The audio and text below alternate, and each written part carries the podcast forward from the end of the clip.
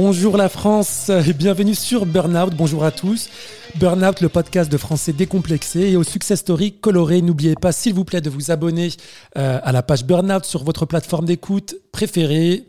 Deezer, Spotify, Apple Podcast. Laissez un petit commentaire, un petit pouce en l'air.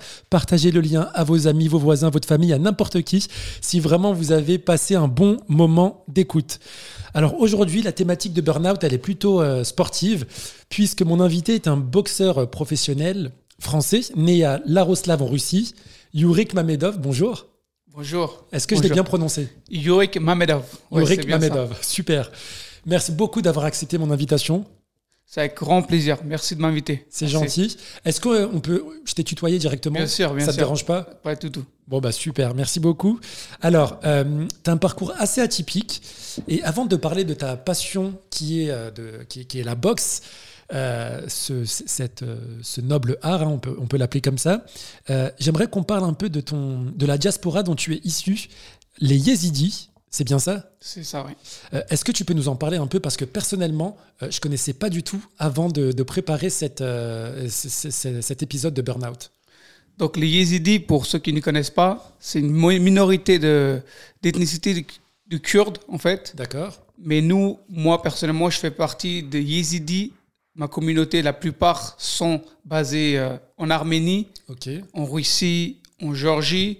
Après, il y a une autre communauté qui est en Turquie, une autre communauté qui est en Irak. Et moi, en fait, mes parents, ils ont, mes grands-grands-parents, ils ont dû passer de l'Irak, Ah, d'accord. de la Turquie et de la Turquie en Arménie. Donc, il y a eu beaucoup de, de- de voyages par rapport à, par rapport à ce qui s'est passé en 2014, où je vais en venir. C'est que vraiment, les Yézidis ont été, ont été massacrés Persécuté. et subis, ouais, persécutés pendant 74 génocides. Et en D'accord. 2014, malheureusement, ça a été la plus, euh, la plus grande, celle qui a fait le plus de bruit. C'est là où on a vraiment commencé à prendre conscience des génocides des Yézidis. Malheureusement, il a fallu le 14 août 2014. C'est là où le- l'État islamique de Daesh, D'accord. ils ont attaqué euh, les Yézidis qui sont basés en Irak. En Irak. En Irak, c'est là où c'est vraiment notre, notre terre, quoi. C'est là où historique. historique, oui. Donc euh, ils ont attaqué, ils ont tué tout ce qu'ils pouvaient. Et ce qui est encore plus grave, c'est qu'encore en 2022, enfin en 2014, on va dire là où il était, ils ont ramassé, on va dire ramassé. hein, je vous dis vraiment les mots, c'est ils ont pris toutes les femmes, ils ont utilisé comme sex slave jusqu'au jour d'aujourd'hui. D'accord. Donc vraiment, c'était un, c'était un cauchemar. C'est horrible, c'est dramatique. Et toi, tu as vécu, enfin, tu es né en Russie et tu, y as vécu combien de temps avant d'aller en Arménie? Donc, ce qui s'est passé, c'est que moi, je suis né en Russie parce que mes parents, mon père voyageait de l'Arménie en Russie pour, D'accord. pour son travail. Donc c'est pur hasard. C'est pur hasard. Ok. C'est comme si j'étais né en Russie et après j'ai continué à vivre en Arménie, on va dire ça comme ça. D'accord. Et tu as vécu combien de temps en Arménie? Euh, bah, j'ai toute ma, toute ma jeunesse, hein, jusqu'à l'âge de 7 ans, on va dire 6-7 ans, Ok. jusqu'en 1999. Euh, je suis né en D'accord. 90, donc je vais avoir 9 ans à peu près, 8 ans, 9 ans. Ok. Et tu parles l'arménien? Ah oui, l'arménien et le yézidi. Ah, c'est une langue. pas de- oublier, ouais. D'accord. Le yézidi, c'est le kurmanji que je parle. C'est une langue, c'est un dialecte qui est, euh, qui est vraiment séparé, euh, qui a sa propre, euh, euh, sa propre langue, quoi. Ok. Qui n'a rien à voir avec euh, ni l'Arménie, ni le turc, ni le russe. C'est vraiment notre propre langue, notre propre religion. D'accord. Qu'est-ce et qu'est-ce que ça représente pour toi l'Arménie aujourd'hui? L'Arménie, c'est vraiment la terre qui a accueilli mes parents. D'accord. C'est vraiment la- pas que mes parents. Parce que la raison pour laquelle on va dire que les gens ont voyagé de l'Irak en Turquie, en Arménie, c'est parce qu'il y a des génocides. Donc, euh, si vous souvenez bien, en 1914, où il y avait les génocides arméniens entre les Turcs et les Arméniens, entre les deux, c'était les Yézidis qui subissaient en fait. On parle du génocide arménien, mais on oublie de parler pendant ce génocide, les Yézidis ont souffert aussi. Parce que nous, on était dans les montagnes, parce que c'est un peu des, D'accord. la communauté, donc on vivait dans les montagnes qui ont été attaquées par. euh, qui étaient la cible d'attaque entre les deux pays. Donc euh, les gens, on va dire, que, qui se trouvaient sur les, euh, dans les montagnes. La Turquie a pris une partie. Ces gens-là, ça peut être mon cousin. Il est devenu turc. Et moi, je suis devenu arménien. Ok. par ouais, rapport aux séparations des terres. Ouais, c'est vraiment pur hasard. Et après le. Donc, tu as 9 ans euh, et tu vas où après euh, ton, ton enfance en Arménie? Donc, ce qui s'est passé, c'est que mes parents ont décidé de, de quitter l'Arménie. Ok. Pas parce qu'ils étaient pas bien. C'était déjà, c'était vraiment malheureux de vivre là-bas. C'était très dangereux et il n'y avait pas de, de futur pour les enfants. Donc la seule raison pourquoi mes parents sont partis, c'est pour les enfants. Ok, Pour qu'on ait un meilleur avenir, moi, mes frères et sœurs. d'accord. Donc euh, là, on parle de 1999. Mes parents, ils ont quitté la- l'Arménie pour le- l'Allemagne. Ok. Donc on arrive en Allemagne en 2000, je crois, 2000-2001. Ouais, c'est très Même précis pas. avec Yuri. 99. Ouais, Ok. oui, c'est très... Je me rappelle comme si c'était hier. D'accord. En, en 99, on va dire, on arrive en Arménie, enfin en, en Allemagne, En Allemagne. où on est resté un an et demi, deux ans. Au bout de deux ans de, de asile politique, En plus, ok. plus. On a été euh, rejeté, donc il fallait quitter le territoire en 2001. Mes parents, avec tous les sacrifices, avec mes parents, avec tous les sacrifices qu'ils avaient fait, il était hors de question de repartir. Donc il fallait continuer ce chemin de, de comment on dit les Américains, escape, Ouais. de liberté, on va dire. Donc euh, ils ont décidé de partir en Belgique, qui était à côté. On est arrivé en Belgique en 2000, euh, fin 2000. On est resté en Belgique, euh, je me rappelle encore, j'étais un gamin, mais je me rappelle un peu ce qui- comment ça s'est passé. Donc on est resté huit mois. Mais on était en fait dans un... Nous avions avec eux dans un centre militaire où à côté il y avait des... T'entendais des chars, des, des militaires toute la journée. Donc mes parents ne veulent pas rester là-bas. Ouais. C'était un centre d'accueil pour les immigrés. Donc tu choisis pas vraiment où tu vas. Donc euh, ils ont refusé de rester là-bas plus longtemps. Et on est arrivé en France en 2001. D'accord. On arrive en 2020. Tu vois, encore plus précis, on est arrivé en France le 10 septembre 2001. Juste, Ah ouais, avant, le les 11. attentats Ouais. 11 septembre. Donc j'arrive. en- Symbolique. symbolique. Je me rappelle encore parce que je me lève le matin du 11 septembre 2021, 2001 et j'entends. Moi, je suis un gamin, je connais rien. J'entends partout à la télé. Donc c'était un, c'était un choc pour tout le monde. J'imagine. Et j'ai encore ça qui me, qui me, qui me vient à l'esprit. Aujourd'hui, tu es français. Nationalité française. Je suis de nationalité française, ouais. Depuis, depuis 2005. Ok, donc ton, ton histoire, elle est, elle est touchante, euh, Yurik. Merci de l'avoir euh, partagée sans, euh, bah, sans, sans complexe et sans tabou. Maintenant, parlons de ta passion et de ta success story, qui est la boxe anglaise.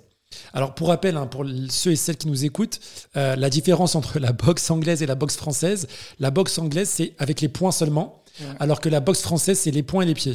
Voilà, exactement. Ok, bon, bah, C'est bien expliqué. Super. Moi, je fais simple. hein. Je vais pas rentrer dans la, dans, dans la technique. Euh, comment tu découvres ce sport et pourquoi en avoir fait ton, ton quotidien, Yurik? Euh, le sport qui est la boxe, moi déjà on va commencer. Le sport c'était pas du tout, euh, j'aimais pas ça du tout. D'accord. On était jeune, mon petit frère était très sportif, mon grand frère était très sportif, moi pas du tout. Par contre, je malheureusement j'avais affaire à beaucoup de bagarres.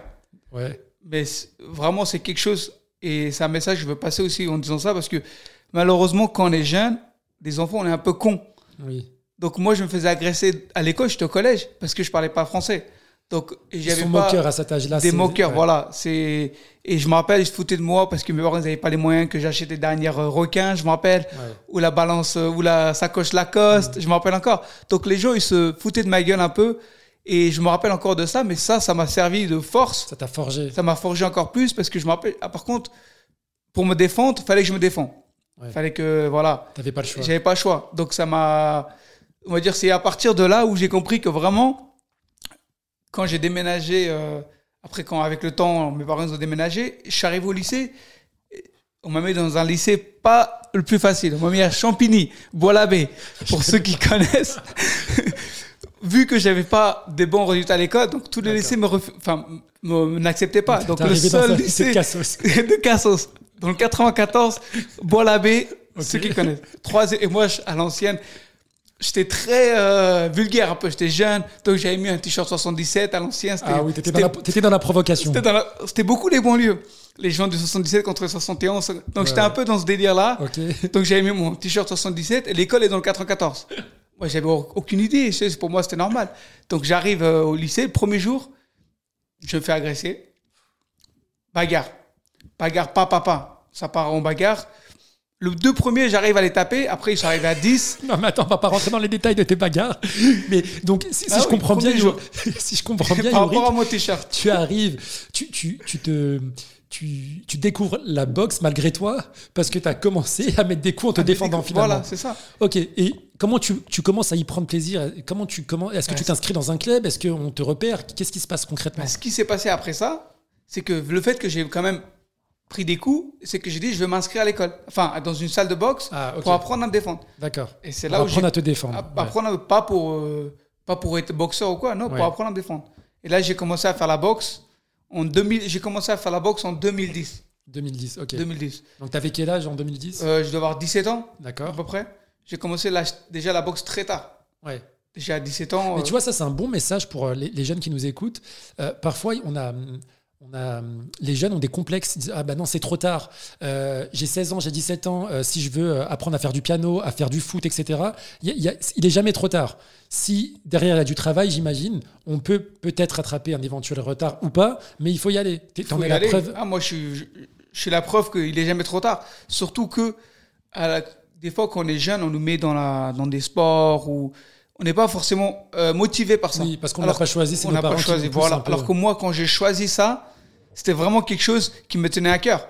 Pas dans le sens où je devenais professionnel, mais pour moi, apprendre à me défendre. Et euh, au bout de, vraiment, au bout de six mois, mon coach, il vient me voir, il me dit, écoute, il y a une compétition. Ouais. Il y avait une dizaine de, de boxeurs qui étaient inscrits à la compétition. Ça s'appelait Challenge du premier round. C'est pour les gens qui n'ont jamais fait de combat. Je dis, ok, t'es- est-ce que tu veux faire? Je dis, coach, si tu penses que je suis prêt, je le fais. On est arrivé, je suis le seul. on était une dizaine hein, dans mon club. Je suis seul arrivé au final. J'ai gagné le combat, mais ben. j'ai été disqualifié un peu parce que c'était trop la bagarre de rue. En fait, je respectais pas trop les règles. C'était comme d'arrêter, je m'arrêtais pas ou je tapais derrière la tête. Ouais, Donc j'ai réussi. euh, en mode rebelle, quoi. Voilà, en mode rebelle. Mais j'ai réussi à arriver en finale. Donc j'ai pris la deuxième place sur, on était, je sais pas, une centaine de, de boxeurs de ma catégorie. D'accord. Et retour à la maison, j'ai compris vraiment, euh, il y a moyen de faire quelque chose.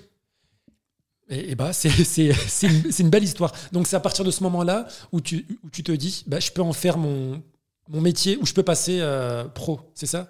En fait, ce qui s'est passé après, Ouais. c'est que pendant toute l'année, j'ai fait vraiment des bons résultats. J'ai gagné plein de compétitions. Et grâce à mon coach Maleki Kenash, dans le AM Ramville, dans le ME Boxing, en fait, les deux qui avaient les meilleurs résultats dans le club avaient un, un stage à New York.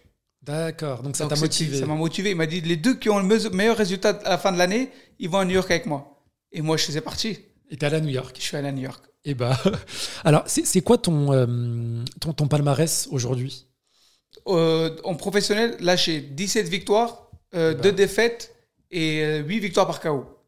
Et ça, c'est en professionnel. D'accord. Et avec là, on- ma dernière victoire, ça a été un, cha- un, un championnat, on va dire, international. C'est équivalent à un championnat du monde, mais international, que j'ai gagné il n'y a pas très longtemps à Cannes. D'accord, oui, c'est les images et les vidéos qui, euh, Voilà, qui, qui ont tournent, circulé, qui tournent. qui tournent pas mal. Mais c'était un grand, un grand gala, un grand, un grand événement qui a, qui a pas mal fonctionné. Et euh, on n'a pas l'habitude de voir ça en France. Ça, ça, ça, rev- ça, ça arrive. Ça devient de plus, ça devient la mode. hein, j'ai, envie de dire. Euh, toi, t'es, euh, en fait, tu fais quand même des entrées à l'américaine, hein, la musique, etc. Euh, on voit que t'aimes le, le show.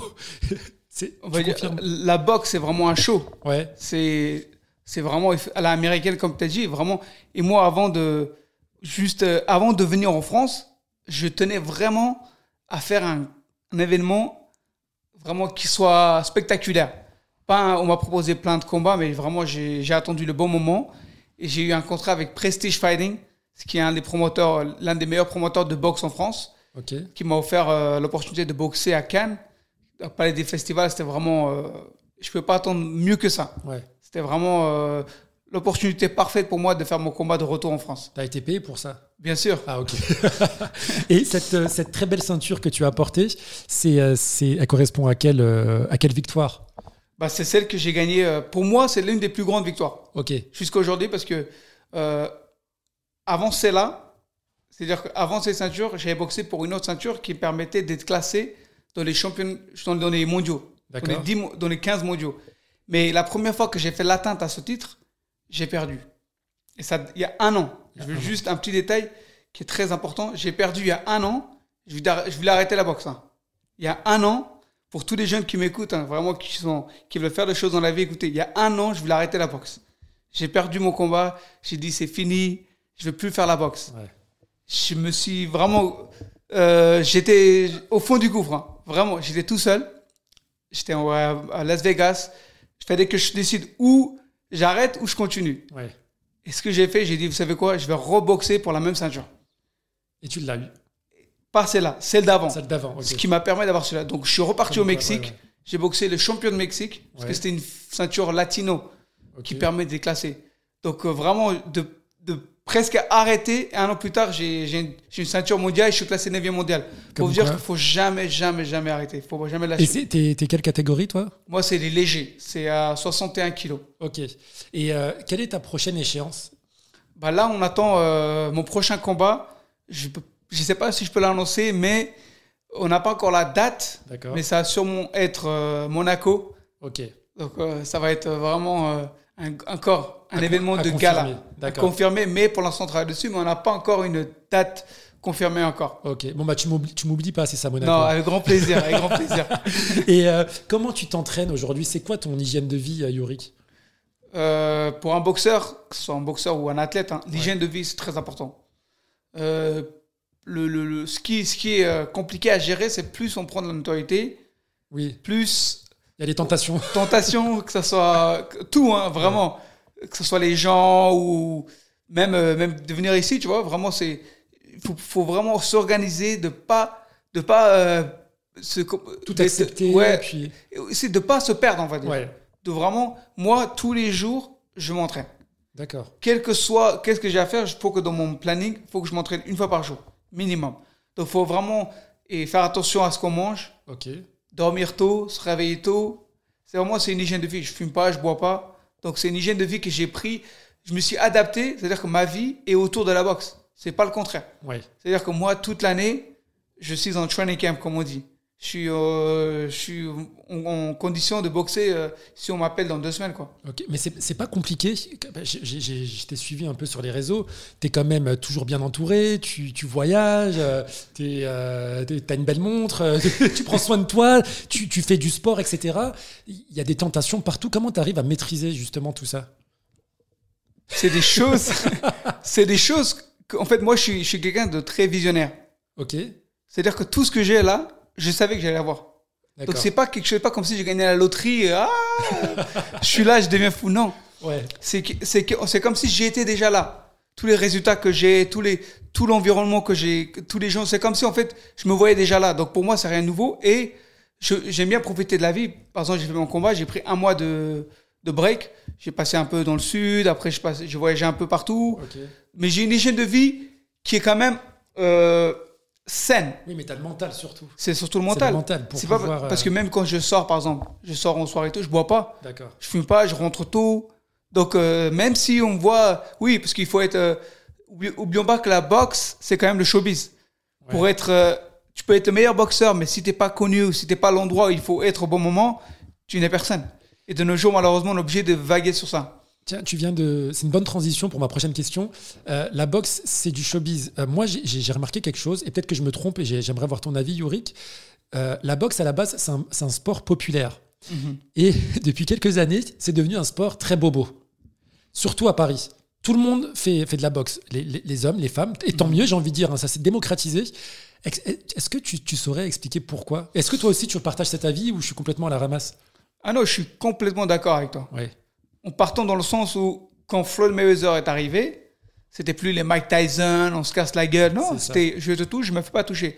Donc ça ramenait déjà un petit côté euh, moins agressif. Parce qu'en France, jusqu'au jour d'aujourd'hui, encore un peu le côté.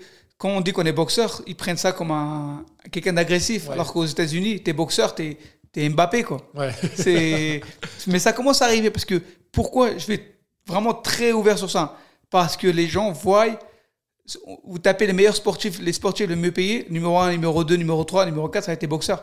Ils gagnent, euh, par exemple, là, il y a- ce week-end, il y a un combat. Euh, le 1, il a gagné 20 millions, 1, il a gagné 43 millions. Cyril Ngannou, il a boxé à Paris, il a gagné 200 000. Donc les sommes sont. Donc les gens, ils voient qu'il y a beaucoup d'argent et c'est ce qui attire. Oui, mais justement, moi j'ai entendu dire que les boxeurs français souffraient Oui. de leur rémunération.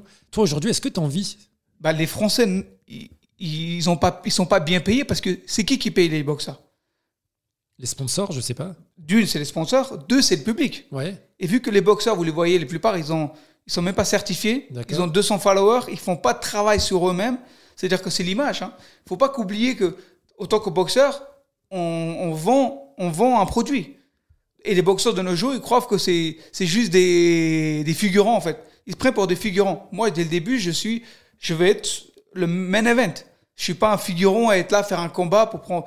C'est pour ça s'il faut attirer des gens. Et moi, j'ai ma communauté qui est derrière moi. Je fais beaucoup de travail sur, euh, sur, les, sur mon image parce que c'est ton image qui vend. Et malheureusement, c'est ça le business. Nous, on vend, on vend un, produit. Les gens, ils viennent voir Yurik Mamedov, pas parce que c'est un boxeur, mais parce qu'il a une histoire, parce qu'il partage des, des, des, bonnes causes, parce qu'il fait le show, parce qu'il est classé mondialement.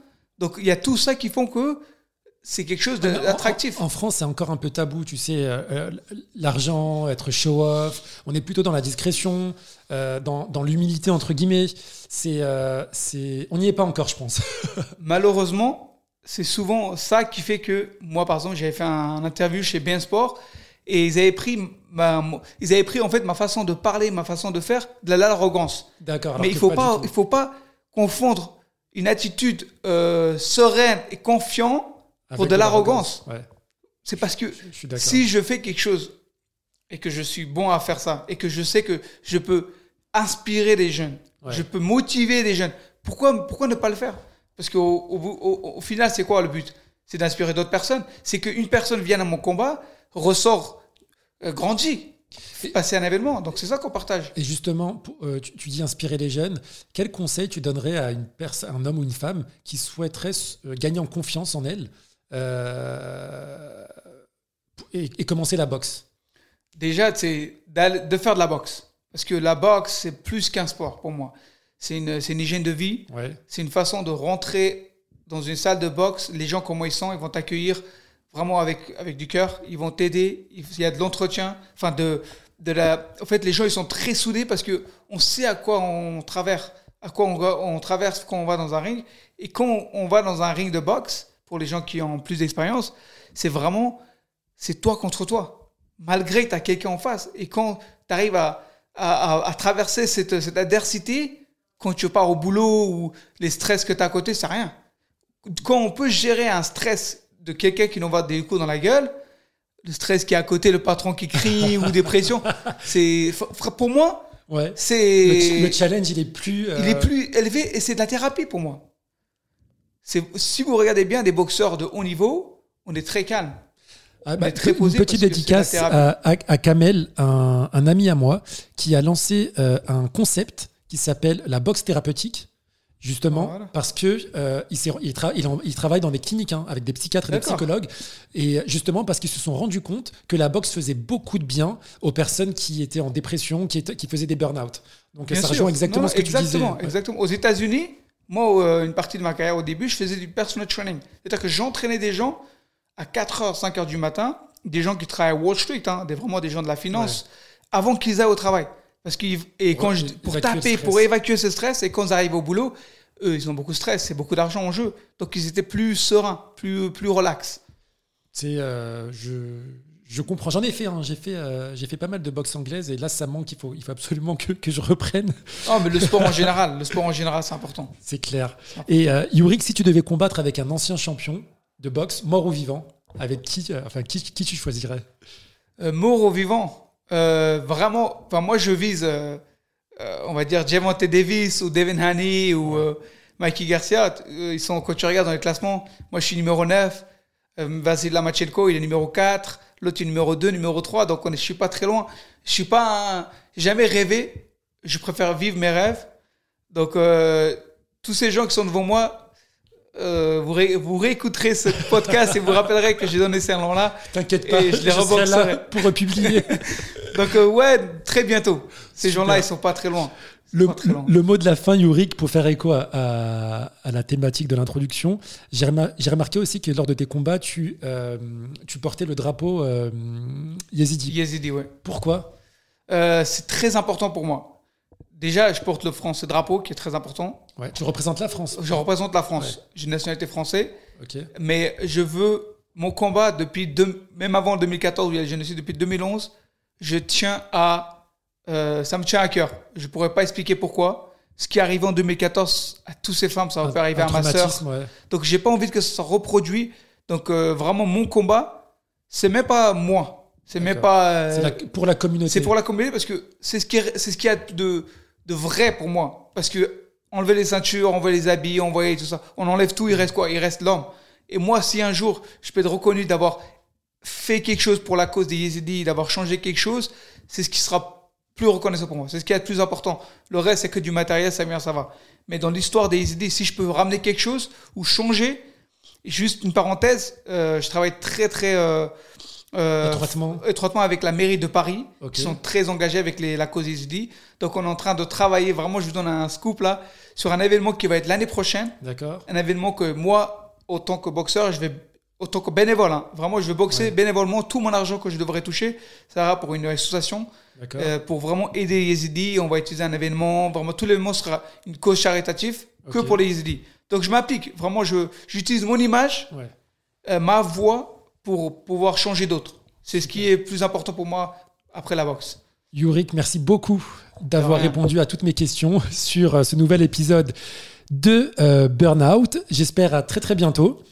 À la maison, hein, n'hésitez pas, comme je le disais tout à l'heure, à vous abonner à la page Burnout euh, sur toutes vos plateformes d'écoute. Si vous, si vous avez passé un bon euh, moment d'écoute, à très très vite. Ciao